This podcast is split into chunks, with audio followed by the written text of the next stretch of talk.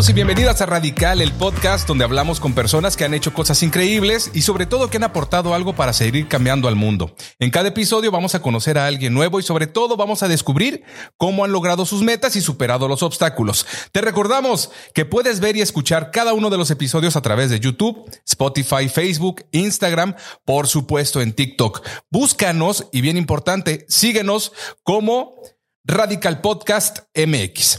Yo soy Luis Lobo y estoy emocionado, estoy agradecido, por supuesto, de presentarles el día de hoy a nuestro invitado radical. Tenemos en este episodio al señor, al licenciado, casi maestro, Juatam, Juatam el de Basabe Ibarra. Juatam, alias de flaco. Eso. Yo quería que lo dijeras tú, Juatam. De verdad que te agradezco mucho que hayas aceptado esta invitación. 24 de diciembre de 1990. ¿Qué pasa ese día? Nazco. ¿Qué sucede a aquellos que nacen en Navidad? ¿Cómo te va? Pues yo creo que les partí la Navidad, ¿no? Literal, porque nací por cesárea para acabarla, ¿no? Ah, aparte. Pero creo que está padre, ¿no? Porque pues todos festejan en nuestro honor, lo sepan o no. Sí están partiendo el pavo, están comiendo el jamón o lo que vayan a comer, los tamales. Y el pastel. El día de nuestro cumpleaños. Y el pastel. el pastel. Eh, desde ayer es radical. O sea, el señor dijo, o, tu señora madre dijo, en Navidad, en Nochebuena, de hecho, en Nochebuena vamos a, ya darle la oportunidad a Juatam de que experimente esto que se llama vida. Juatam, estudiaste ciencias de la comunicación en la UABC. ¿Cómo fue tu experiencia como estudiante, Juatam? Fue diferente, diferente a la que quizás eh, vivieron la mayoría de mis compañeros, si no es que todos, eh, por el hecho de que yo no estudié la primaria y la secundaria. ¿no? Mi primer día de clases fue en la preparatoria a los 18 años.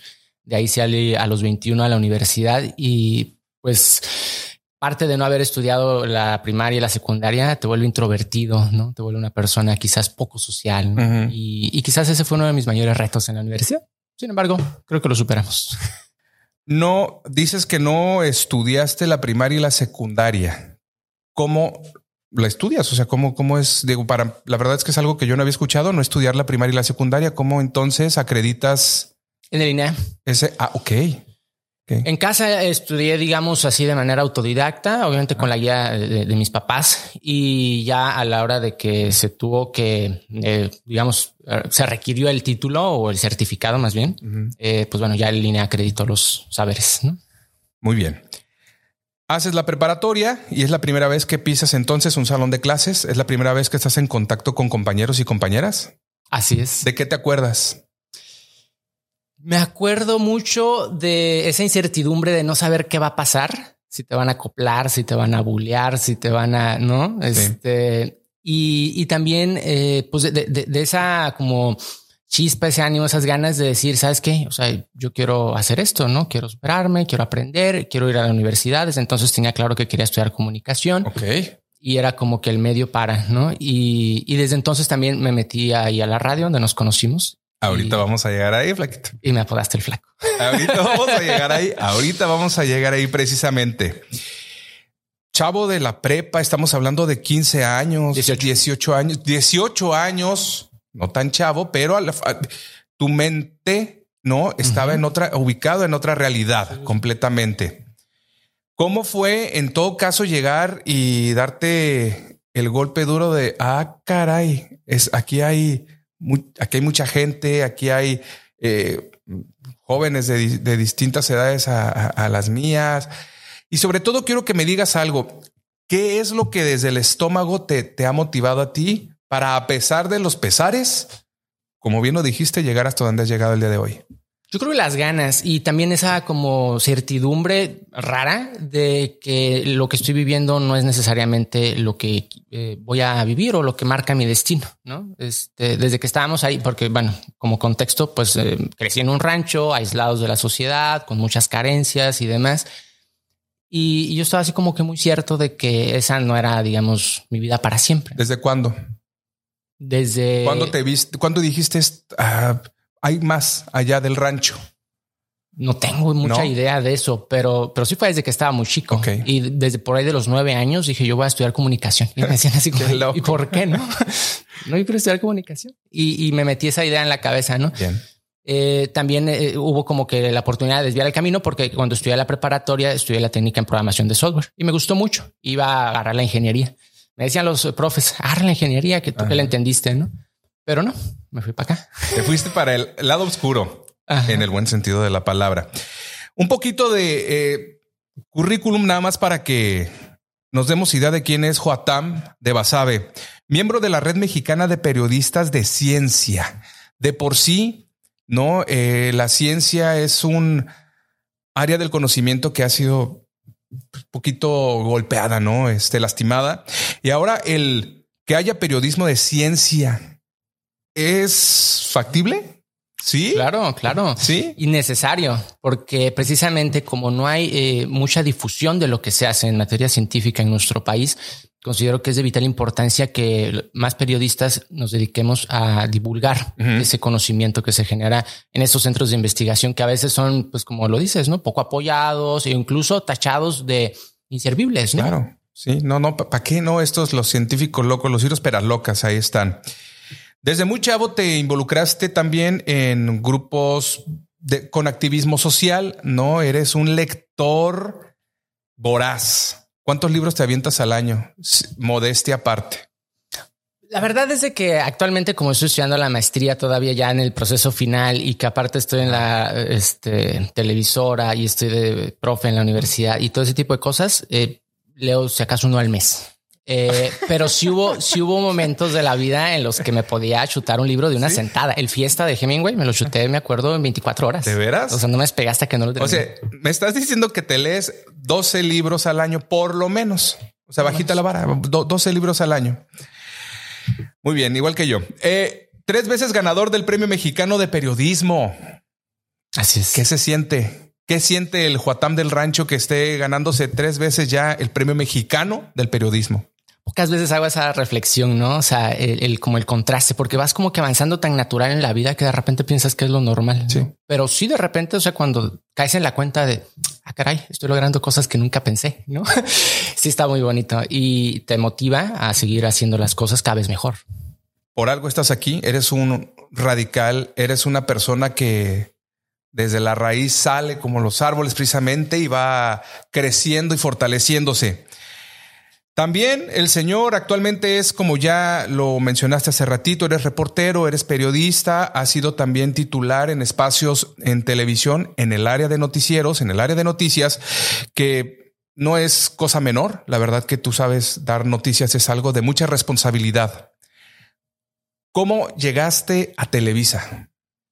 Estuvo muy raro porque yo estaba en el, bueno, estaba primero en MBS, ¿no? Luego de ahí eh, nos fuimos.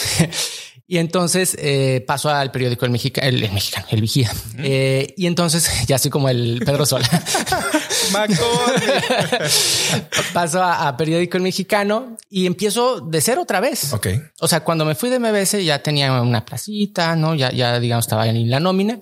Empiezo en el, en el Vigía de cero como aprendiz de nuevo, no? O sea, como voluntario. Y estoy ahí aproximadamente dos años. Ok. Hasta que de pronto un día se abre la oportunidad y me dicen, oye, están buscando un reportero en Televisa. ¿Quieres? Te recomendé con el gerente. Ah, ok. Sí, voy. no, pues vea que te hagan la entrevista, ¿no? Ya me hicieron la entrevista y me dijeron, ya estás dentro.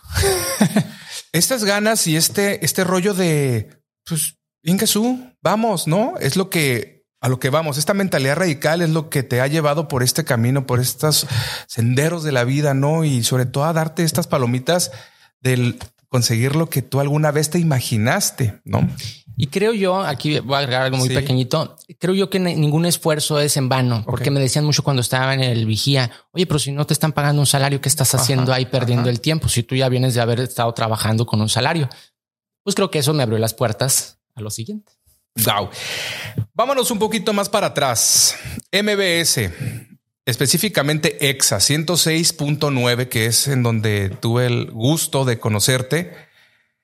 Y me acuerdo que, y también digo, me acuerdo también ya vago, porque ya, ya tiene años de esto, flaco, que de repente vimos llegar un chamaco, chamaquito, ahí este, bajó el cerro, eh, flaco, flaco, más flaco, eh, greñudo y tocó la puerta. y dijo, quiero saber qué pasa aquí, qué sucede aquí. ¿Cómo llegaste a esa puerta? ¿Cómo, eh, qué te dijo? Hay que ir a tocar ahí a Matamoros 8.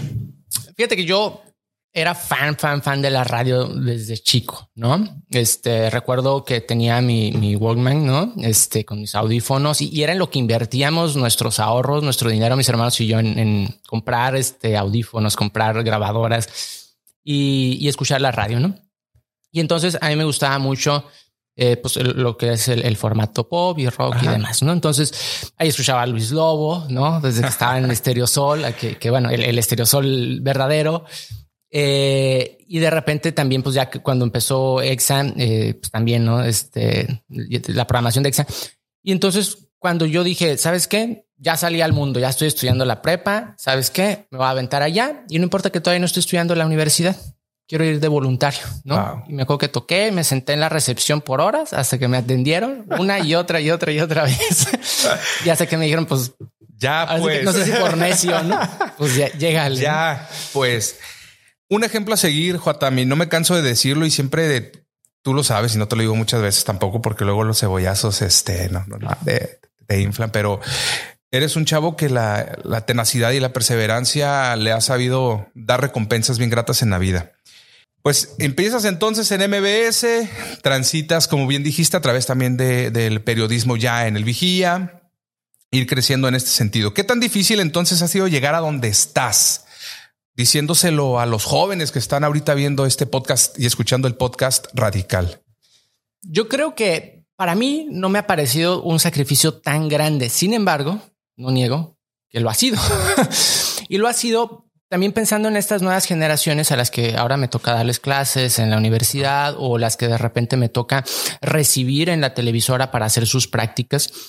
Y de repente veo que es muy bajo el nivel de eh, compromiso, quizás, ¿no? En, en, ese sentido.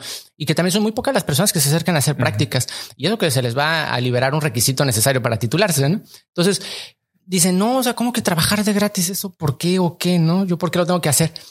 Y entonces, eh, yo vengo como que de esa vieja escuela, o no tan vieja, pero sí para, para la actualidad, de decir, ¿sabes qué? O sea, vamos a, iniciar de cero, vamos a ser voluntarios, vamos a hacer prácticas, vamos a hacer puntos, por llamarlo de alguna manera, y en algún momento cosecharemos esos frutos, ¿no? Y principalmente un aprendizaje que es invaluable, ¿no? O sea, definitivamente creo que, el, por ejemplo, de, la universidad y la maestría, pues claro que te deja mucho aprendizaje, pero creo que lo que más me ha dejado aprendizaje es haber estado en esos diferentes medios, en radio, en prensa escrita, en televisión. Por eso es de que pudiera, digamos, decir, ah, ok, esto que he hecho eh, sí tiene un nivel de sacrificio porque yo me atreví a hacer esas cosas que a veces ahorita ya no se consideran necesarias, ¿no? Ese de aprender, de entregar trabajo de gratis, de estar ahí, de bajar del cerro caminando a la radio sin recibir nada a cambio, pero sabiendo que va a haber una recompensa.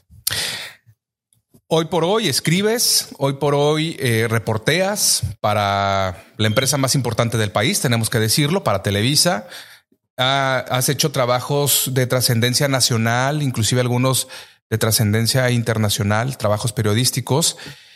¿Cómo ves el periodismo en el Estado? ¿Cómo lo percibes? Ya nos metemos en terrenos. Nos metemos. ¿Cómo está el periodismo en Baja California? Está mal. Está mal, eh, sin ánimos de, sonar este Ah, van a decir todos los colegas y las colegas, ¿no? Chevato, cómo nos tiran. No, no, no. O sea, habrá sus excepciones, que se ponga el saco a quien le quede. Totalmente. Hay personas que ven el oficio del periodismo eh, como una actividad lucrativa para sacar beneficio personal. No, eso no lo vamos a negar. Chayote. El chayote. Ok. No las hay aquí en Baja California, las hay aquí en Ensenada.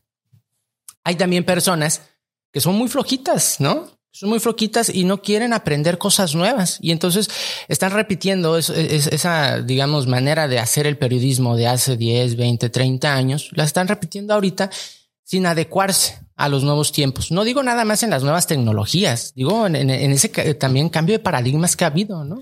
Este... Hablas de nuevas tecnologías refiriéndote al, a la facilidad o al, a que cualquier persona con un celular se puede o se hace pasar por periodista o por reportero? también ahorita, digamos, está, digamos, como que ese boom. Y yo hoy, hoy tuiteé algo porque hoy es el, día del comunicólogo, ¿no? Por cierto, felicidades. y entonces tuiteé yo que actualmente, pues hay, hay una bandada de usurpadores haciendo nuestro trabajo. Y yo lo dije así sin medirlo, ¿no? Iba. ¿Cómo te fue? como que de repente, no sé, ¿no? me, me, me suelto. Y pues sí, hubo como que toqué fibras y como que me dijeron, no, pero pues esos usurpadores son comunicadores natos. Y dije, bueno, está bien, ya no, no, voy a discutir, ¿no? Pero ciertamente, o sea, de repente me, me, puede que haya personas que no saben realmente hacer la labor del periodismo, ni siquiera de la comunicación, y están ahí de repente como que jugándole a eso. Y lo que provocan no es este periodismo, sino desinformación. Claro. ¿No? Y eso es bien peligroso. Ahora con la pandemia lo vimos, ¿no? O sea, gente difundiendo que tomar cloro te iba a curar o cosas por el estilo. O sea, es muy delicado. Oye, y el, la extorsión por parte de, esas personas, porque al final, eh, cuando su finalidad es sacar lana, no es eh, el, el, finalidad o el fin principal comunicar, informar, sino sacar lana, hacerse de lana pues se vuelve en algún punto a extorsión. Claro, por supuesto. Sí, por supuesto. Hay, hay gente que se dedica expresamente a eso, ¿no? Y que crea este, páginas de Facebook o crea medios digitales expresamente viendo a voy a conseguir cierto número de seguidores lo suficientemente grande para poder luego extorsionar a alguien y decirle, sabes que si no me das dinero a cambio, te voy a hacer una campaña negra. Eso existe. Y, algo en lo que quisiera abundar poquito es eh, esta, esta falta de preparación voluntaria de las personas, ¿no? O sea, gente que ahorita está haciendo un mal periodismo, no porque sea chayotero o extorsionador, sino porque no quiere prepararse, ¿no? Y entonces no hace un periodismo de investigación, no hace nada, se queda nada más con, con, los datos banales, con las declaraciones de los funcionarios y hasta ahí le llega. Qué peligroso, la verdad que con las herramientas que tenemos hoy en día, como bien lo dijiste hace un par de minutos, creo que eso ya no, no debería de suceder, no debe de suceder, ¿no? Eh, ¿Cómo ves a México rumbo al 2024? Mal. Uy, ¿por qué? Pues mira, lo veo en, un terreno que la verdad no esperábamos estar. Eh, cuando fue las elecciones de 2018, eh, pues sí había cierta esperanza. Me acuerdo que me tocó reportear eh, pues hasta San Quintín, ¿no? Ir a recorrer las casillas y recuerdo escuchar a la gente emocionada en sus teléfonos diciendo, viene a votar por López Obrador, ven, ven a votar. No, o sea, gente de verdad entusiasmada porque pues venía un cambio, ¿no? Pasan los años y llegamos a un terreno en el que pues definitivamente ese cambio que se esperaba no llegó. Wow. ¿Cómo ves a Baja California? Baja California la veo como que en un entre azul y buenas noches, saliendo de algo muy malo que fue el bonillismo y entrando a algo que se asemeja a algo bueno hasta ahorita. Eh, sin embargo, como con cierta incertidumbre de en realidad están haciendo las cosas de fondo, ¿no? Tema de mi maestría, las plantas de tratamiento, ¿no? O sea, es algo que no se ha solucionado. Se dice mucho, ¿no? Se ha dicho mucho, pero de repente falta concretar en acciones. Oye, Jotam, quisiera hacerte una pregunta y que me contestes desde el Cora, desde el corazón. ¿Cuál ha sido, y reflexión, no veas mi, mi acordeón, cuál ha sido el cambio más radical que Jotam ha hecho? Que diga, ah, no manches, ¿e-, ese era yo. El cambio más radical que he hecho. No digas que cortate el cabello, porque Fíjate que una vez me, me rapé. Una vez me rapé así con, con, con rasuradora y todo. Pero nada, ese no fue el cambio más radical. Vale, pero no. El cambio más radical, considero yo, ha sido salirme de mi casa. Ok.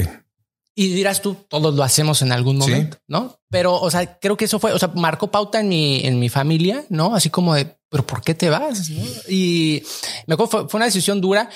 Y también, este, creo que fue como que un decir, ¿sabes qué? Sí, pero yo quiero seguir creciendo por mi lado, ¿no? Y, hasta ahorita, digamos, a mi corta edad, creo que ha sido la decisión más grande que he tomado. Totalmente, totalmente. Yo creo que sí. Oye, ¿qué rol juegan tu pareja en lo que haces? Mi pareja pues apoyarme, eh, escucharme y servirme como de terapeuta en esos momentos de que de repente hay cierta eh, desesperanza y también cierta preocupación o cosas por el estilo, no yendo muy lejos. Hoy le mando un mensaje temprano y le digo, oye, me toca ir a una jornada de búsqueda de desaparecidos. Me dice, ah, gracias por preocuparme. y me dice, bueno, no te creas, te apoyo, no suerte. Porque, o sea, la jornada pasada tocó que hubo tiroteo, no? Entonces, ah.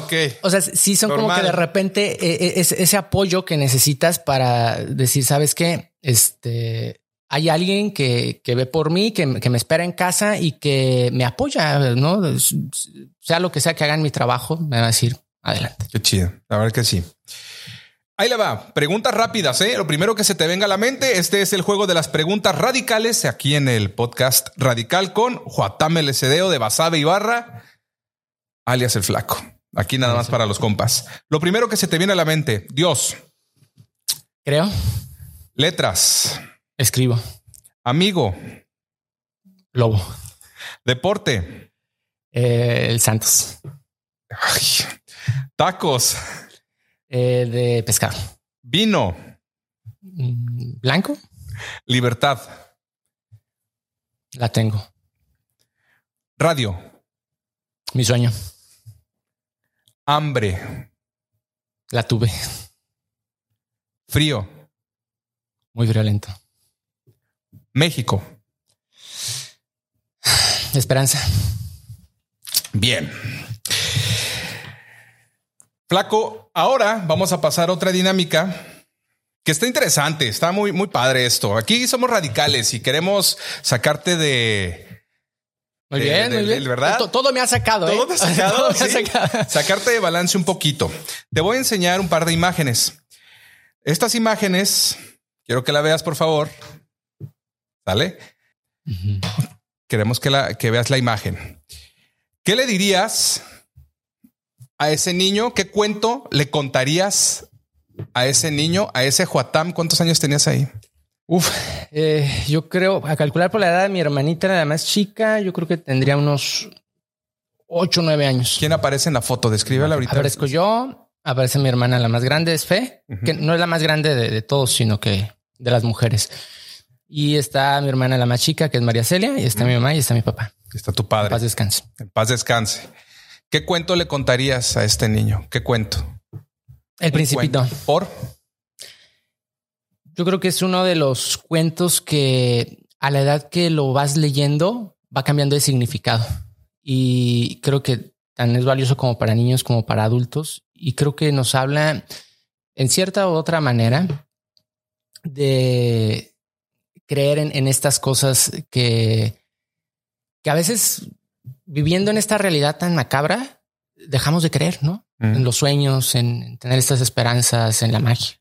Y en uno. Y en uno. Siguiente imagen.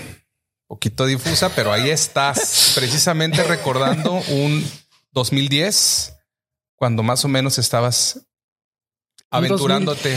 Fíjate que esto fue 2009. Ah, 2009. Fue 2009. Fue tu memoria es el último concierto. No, no es malísima, pero me acuerdo porque fue el último concierto EXA en la ciudad de Ensenada. Después de eso ya no hubo conciertos EXA masivos. Pero Fest. Ahí te va. ¿Qué le diría el Juatam de hoy a este Juatam más joven? ¿Qué consejo le darías? Le diría, sabes que sigue adelante, canijo. O sea, ahí por donde vas, ahí vete. Vas bien, chavo. Vas bien, chavo. No, no te desanimes síguete, este, me acuerdo que me decía en la radio que me iba en lince a, mi rancho. Síguete yendo en lince a tu rancho. Sí. me iba en lince. Eso, eso bromeábamos, ¿te acuerdas? Sí. Juatam, eh, pues bueno, ya para terminar este episodio, además de agradecerte, Juatam de Basabe, queremos que nos digas, imaginando que eres el último habitante en la tierra, y vas a dejar un mensaje en una servilleta para enterrarlo en una cápsula del tiempo, ¿no? Para que cuando lleguen los que están poblando Marte, este, sepan que, tú estuviste ahí. ¿Qué escribirías en esa servilleta? ¿Qué escribiría? Es pregunta rápida. ¿Qué escribiría? Pues yo creo que escribiría algo que tenga que ver con la literatura, con la poesía, ¿no? Dejar este... Ahorita, o sea, ya, ya tienes que escribirlo ahorita. Ah, tengo que escribir. Ahorita ya, así, letra por letra. Sí. Bueno, escribiría algo que quizás sea interesante. Eh, cuiden los recursos naturales, quizás. Eh, creo que es algo que ahorita, digamos, este, se está descuidando muchísimo y bueno, lo dijo Grete, lo dijo un chorro de gente, ¿no? O sea, pero siento que de repente como que se, le da la vuelta al a la hoja y ya no pasó nada, ¿no? Bueno, mientras no nos estamos ahogando todos porque se derritieron los polos, no pasa nada. Y creo que es algo interesante que, deberíamos de, tomar en cuenta, porque seguramente si ya se acabó el mundo, fue por eso. Muy bien. Ok, muy ecologista, muy ecológico tu mensaje para los visitantes de otro planeta. Excelente. Juatam, muchísimas gracias, hermano. Muchísimas gracias. ¿Algún mensaje para cerrar? Agradecerte, agradecerte por la oportunidad y reiterarte, eh, digo, va el cebollazo con, aliento alcohólico.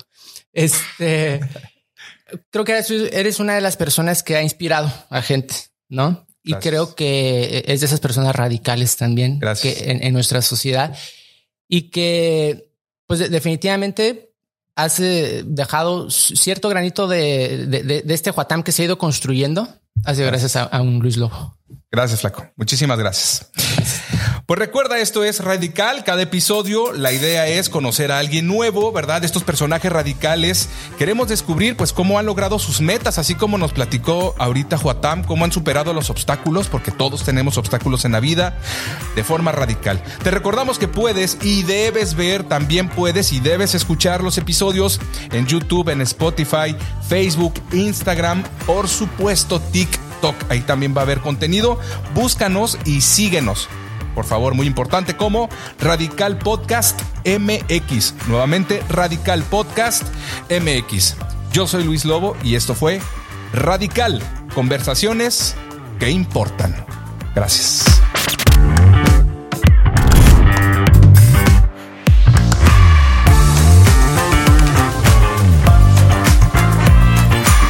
Radical Podcast